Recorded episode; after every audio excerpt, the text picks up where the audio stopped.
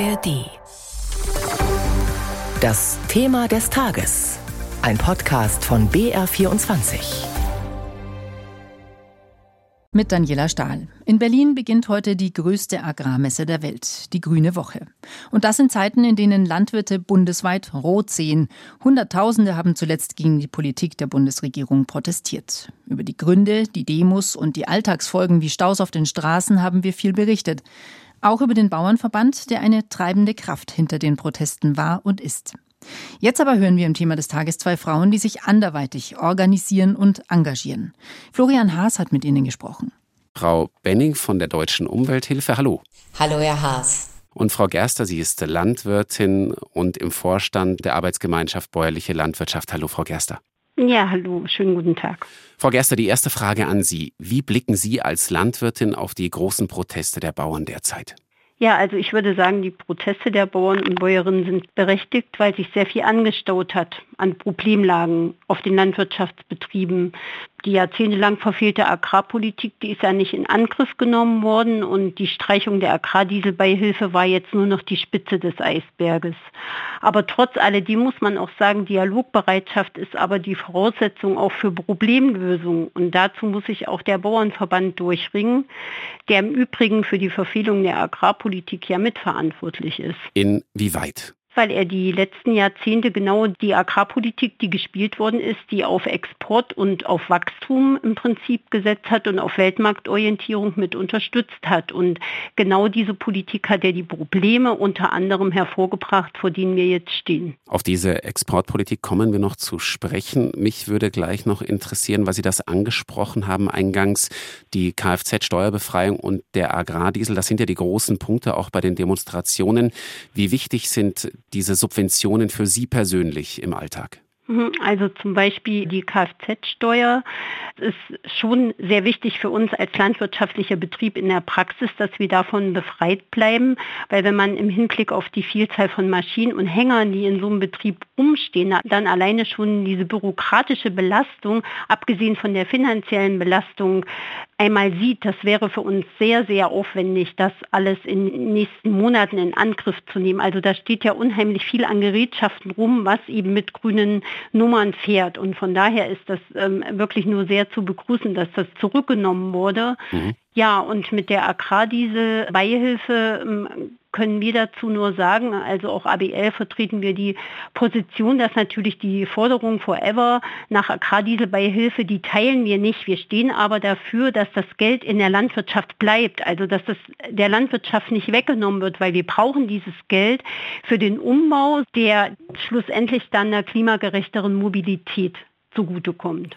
Frau Benning, wie ist Ihr Blick als Agrarexpertin der Deutschen Umwelthilfe auf diese Pläne der Bundesregierung, äh, auch auf die Entscheidung, ja, die Kfz-Steuerbefreiung erstmal beizubehalten? Es soll ja die Agrardieselbeihilfe sein, die beibehalten werden soll und nur stufenweise reduziert über die nächsten Jahre. Und das ist aus unserer Sicht noch nicht die Lösung, denn es wäre richtig gewesen, Subventionen auf fossile Energie abzubauen und gleichzeitig Bauern und Bäuerinnen Alternativen zu bieten. Also sei es die Robotik nach vorne zu bringen oder die pfluglose Bodenbearbeitung, wo weniger Diesel verbraucht wird. Gleichzeitig verstehen wir den Unmut der Bauern, dass man sich fragt, warum denn nur die Bauern und nicht auch die Fluggesellschaften etwa mit der Besteuerung von Kerosin. Die Höfe und Betriebe werden immer weniger, das ist Fakt. Zugleich haben wir beim Schweinefleisch eine immense Überproduktion. Wie passt das zusammen? Ähm, das passt so zusammen, dass in der Vergangenheit Subventionen geflossen sind, ähm, die den Bau neuer Ställe mit immer mehr Tieren auf immer engerem Raum subventioniert haben. Und damit haben wir die Tierhaltung weg von den bäuerlichen Betrieben hin zu industriellen Tierhaltungen gebracht. Und nun stehen wir davor, dass die Gesellschaft sagt, das Fleisch aus diesen Tierfabriken möchten wir aber nicht essen, sondern wir wollen einen Wandel in der Tierhaltung. Und wir sind auch bereit, die Bauern dabei zu unterstützen. Allerdings sind die Supermärkte offensichtlich nicht der Ort des Vertrauens, wo Verbraucherinnen und Verbraucher dann zu Fleisch aus höheren Tierhaltungen greifen, sondern hier muss der Staat nachhelfen mit einer staatlichen Kennzeichnung und natürlich auch mit Unterstützung zum Beispiel über die Fleischabgabe, die dann wieder Bauern zugutekommen, die umbauen, diesen Umbau der Tierhaltung, eine gewaltige Aufgabe hinzubekommen. Ja, diese Tierwohlabgabe ist ja jetzt erst wieder ins Spiel gebracht worden vom Bundeslandwirtschaftsminister Cem Özdemir. Ist das ein richtiger Schritt? Grundsätzlich ja. Wir sind der Ansicht, dass es wahrscheinlich noch günstiger wäre, die verminderte Mehrwertsteuer auf Fleisch auf den normalen Satz zu bringen von 7 auf 19 Prozent und dieses Geld dann innerhalb des Staatshaushaltes ganz gezielt für Klimaschutz, etwa für den Abbau der Tierbestände ähm, einzusetzen. Das wäre aus unserer Sicht wohl der beste Weg. In jedem Fall brauchen Bauern und Bäuerinnen eine klare Ansage, damit sie die Stelle so umbauen können, dass sie dann auch nachher als tiergerecht gelten und dass sie wissen, wie viel Unterstützung können sie dafür bekommen. Ist das für Sie schwierig, Frau Gerster, als Landwirtin einen Stall umzubauen? Lohnt sich das? Mhm, also da müssten wir vielleicht erstmal generell auf unsere Kostendeckung kommen, um dann allumfänglich diese Frage beantworten zu können. Wo werden die Kosten nicht gedeckt bei Ihnen? Ich würde vielleicht mal so sagen, dass wir eben jahrzehntelang schon eigentlich ein Problem haben, dass wir uns nicht darauf verlassen können, dass wir kostendeckende Preise erzielen können. Es ist immer sozusagen ein bisschen ein Lotteriespiel. Sie müssen sich vorstellen, in der Milch zum Beispiel liefern die Bauern, Bäuerinnen an Molkereien. Der Preis wird aber nicht verhandelt, bevor die Milch angeliefert wird, sondern nachdem die Milch angeliefert wird. Das heißt, die Bauern, Bäuerinnen erhalten am Ende eine Abrechnung. Das hat aber nichts erstmal mit ihren Kosten zu tun, sondern das hat was damit zu tun, wie ein Lebensmittelkonzern am Ende die Milch vermarktet, ja. Und das hat eben dazu geführt, weil ja auch immer mehr Produkte am Markt sind, immer wieder auch Überproduktion gibt, dass es im Prinzip immerzu dieses Problem der sinkenden Preise ist. Also das heißt, wir haben oft Produktionskosten, die an der Grenze sind und uns maximal eine schwarze Null schreiben lassen. Und das ist das große Problem. Und da kommt eben dann noch dazu, dass dann aber auch investiert werden soll in eine Tierhaltung, wo wir eben nicht wissen, wie, wie wird der Fleischpreis sein, wie wird der Getreidepreis sein, wie wird der Milchpreis sein. Das heißt, wir brauchen eigentlich eine neue Marktordnung. Wenn wir auf das Brot einmal gucken, also die Milch haben Sie erwähnt, Sie produzieren ja auch Brot, da zeigen die Zahlen ja auch, dass die Landwirte früher einen viel größeren Anteil am Gesamtpreis am Schluss bekommen haben. Ja, also ich kann das einfach nur bestätigen. Wenn ich jetzt selber zum Beispiel Brot backe, dann bin ich am Ende der Wertschöpfungskette, also ein Teil des Getreides bei uns zum Beispiel auf dem Hof wird selber verarbeitet und verbacken. Da stehe ich am Ende der Wertschöpfungskette und da weiß ich genau, was ich kalkuliere und was für mich am Ende dann ähm, sozusagen in der Kasse ist. Aber das Problem ist, wenn ich Getreide verkaufe, dann schwankt der Getreidepreis sehr stark und das ist auch oft für uns als Produzenten nicht nachvollziehbar. Das heißt, ich bin nicht Verkäufer, ich bin einfach nur Lieferant und das macht natürlich die Planbarkeit für uns bei den ganzen Unbekannten, die da noch dazukommen, wie Dürre, Dauerregen und so weiter, noch schwieriger. Frau Benning, Frage an Sie. Haben die großen Supermarktketten und auch die Großhändler zu viel Markt und auch Preismacht? Ja, das ist aus unserer Sicht schon ganz deutlich an den Zahlen zu sehen. Die vier großen Supermarktkonzerne beherrschen 85 Prozent des Lebensmittelmarktes. Acht Molkereien beherrschen die Hälfte des Milchmarktes und bei Fleisch sieht es auch nicht viel besser aus. Das heißt, zigtausende von Bauern stehen nur wenigen Großkonzernen gegenüber. Und das ist auch ein Produkt zum Teil der Beschlüsse von vorherigen Bundesregierungen, denn man hat die Fusionen von Supermärkten ja befördert gegen die Empfehlung von Kartellrechtlerinnen und Rechtlern.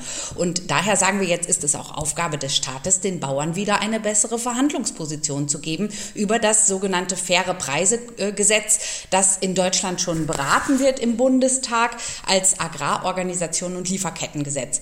Das hätte die große Chance, wie das schon nämlich in Spanien und Frankreich der Fall ist, den Bauern kostendeckende Preise zu ermöglichen und diese durchzusetzen gegenüber Supermärkten und Ernährungsindustrie. Dennoch muss man ja sagen, die Zahl der Biohöfe, ich nenne sie jetzt einfach mal so vereinfacht, steigt und zwar ganz deutlich. Das zeigen jetzt auch die neuen Zahlen. Wenn wir jetzt über diese Probleme sprechen, frage ich mich da, äh, lohnt es sich also vielleicht doch für Landwirte umzusteigen? Viele Bauern und Bäuerinnen sind bereit, auf andere Erzeugungsweisen umzusteigen und den Verbraucherinnen und Verbrauchern entgegenzukommen. Und äh, das freut uns auch ganz besonders, mich als Landwirtin schon mal gar.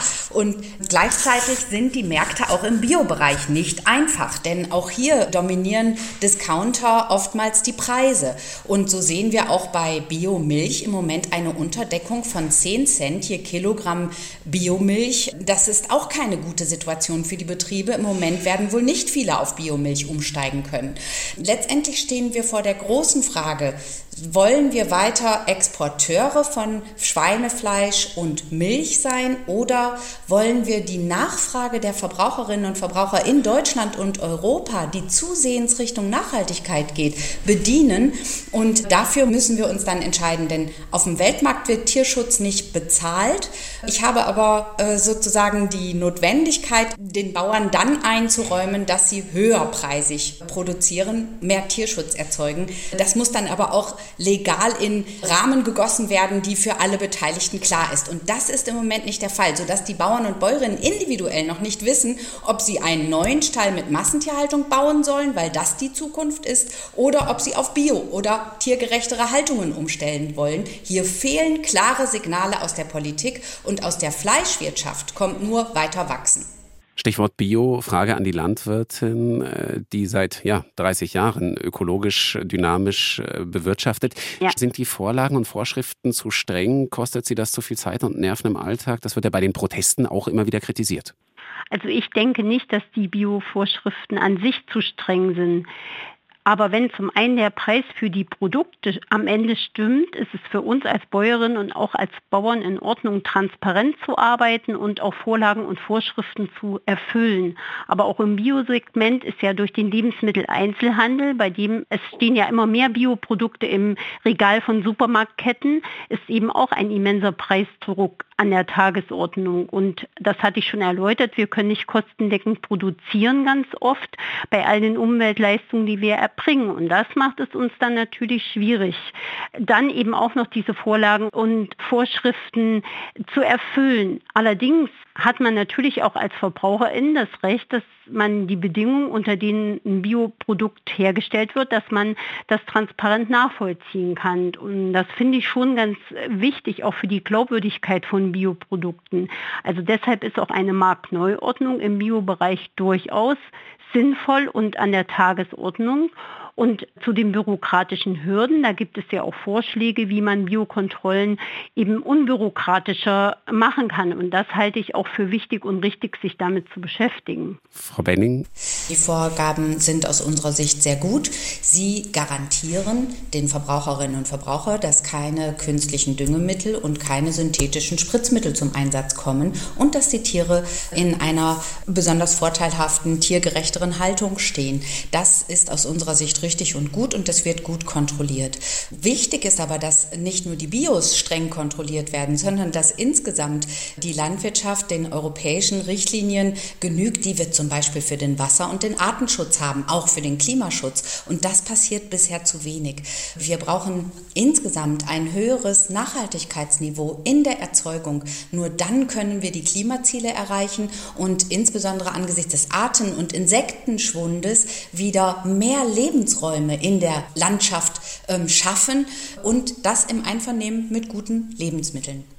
Ist das zumindest etwas Positives, wenn wir das aus diesen Protesten herausnehmen wollen und auch aus der Agrarpolitik, dass jetzt so viel wie nie über die Landwirtschaft diskutiert wird? Aus meiner Sicht ja. Die Bundesregierung sollte die Bauernproteste und die Demo Wir haben es satt als Rückenwind wahrnehmen. Wir fordern von der Politik, dass sie handelt und entscheidet und einen langfristigen Plan aufstellt. Einfach einen Fahrplan, wie kommen wir zu einer klimagerechten Landwirtschaft 2030 und 2050. Sie sehen die hohe Bereitschaft der Bauern und Bäuerinnen auf bessere Verfahren der, auf nachhaltigere Verfahren der Erzeugung umzustellen. Jetzt muss man ihnen noch einen klaren Plan geben, wie man da hinkommt, worin die Ziele bestehen und wie sie damit Geld verdienen können. Dafür brauchen wir das äh, faire Preisegesetz, das äh, im Moment nur von Grünen und SPD vorangebracht wird, leider noch nicht von der FDP. Wir hoffen sehr, dass sich hier noch was bewegt, damit diese Roadmap für die Landwirtschaft dann endlich Bestand hat. Frau Gerster, das letzte Wort für Sie. Also es ist dringend notwendig, dass die Landwirtschaft nochmal in den Fokus gestellt wird und ähm, dass wir im Prinzip auch ein breites Bündnis mit der Zivilgesellschaft erreichen, weil die Themen gehen uns ja alle an. Es geht um unser Essen, es geht um unsere Ernährungssouveränität, es geht um Gesetze, die jetzt momentan in, in Arbeit sind, wie zum Beispiel die, die Regulierung neuer Gentechnikverfahren. Und das sind alles Dinge, die auch über unsere Zukunft entscheiden. Und deswegen mobilisieren wir auch. Und das wird Reinhild Benning auch morgen einfordern bei der Wir haben es satt Großdemo in Berlin, zu der mehr als 60 Organisationen aufrufen. Hi, ich bin Melanie Böff, Host von 10 Minuten Wirtschaft. Und Wirtschaft geht uns alle an. Es geht um unser Geld, unsere Jobs und natürlich auch um unsere Zukunft. Wenn ihr die wichtigsten Themen auch verstehen wollt, dann hört jetzt rein. In 10 Minuten erfahrt ihr, warum ihr beim Shoppen mit Ratenkrediten aufpassen solltet. Ihr wisst danach, was wirklich im berüchtigten Heizungsgesetz drinsteht und ihr bekommt jede Menge Tipps, die euch im Alltag weiterbringen. Du darfst dir im Moment so ein Solarkraftwerk an den Balkon hängen mit einer installierten Leistung von maximal 600 Watt und künftig dürfen das mehr und es dürfen auch größere Module sein. Die Grenze, die liegt dann bei 2000 Watt. Über den Wechselrichter muss die Leistung aber weiterhin gedrosselt werden auf 800 Watt. Die FachjournalistInnen der Wirtschaftsredaktion von NDR Info schauen auf die Details. Montag bis Freitag, jeden Tag neu. Und sie stellen die Fragen, die im Nachrichtendschungel auch schon mal untergehen können. Auch nochmal ein ganz anderer Aspekt dieser Geschichte des Trends zu mehr Kartenzahlungen. Es wird immer schwieriger, sich mit Bargeld und Kleingeld zu versorgen. Vor allem auf dem Land ist das echt ein Thema inzwischen, weil Banken Filialen schließen. Den Podcast 10 Minuten Wirtschaft findet ihr in der ARD Audiothek und überall, wo ihr gerne eure Podcasts hört.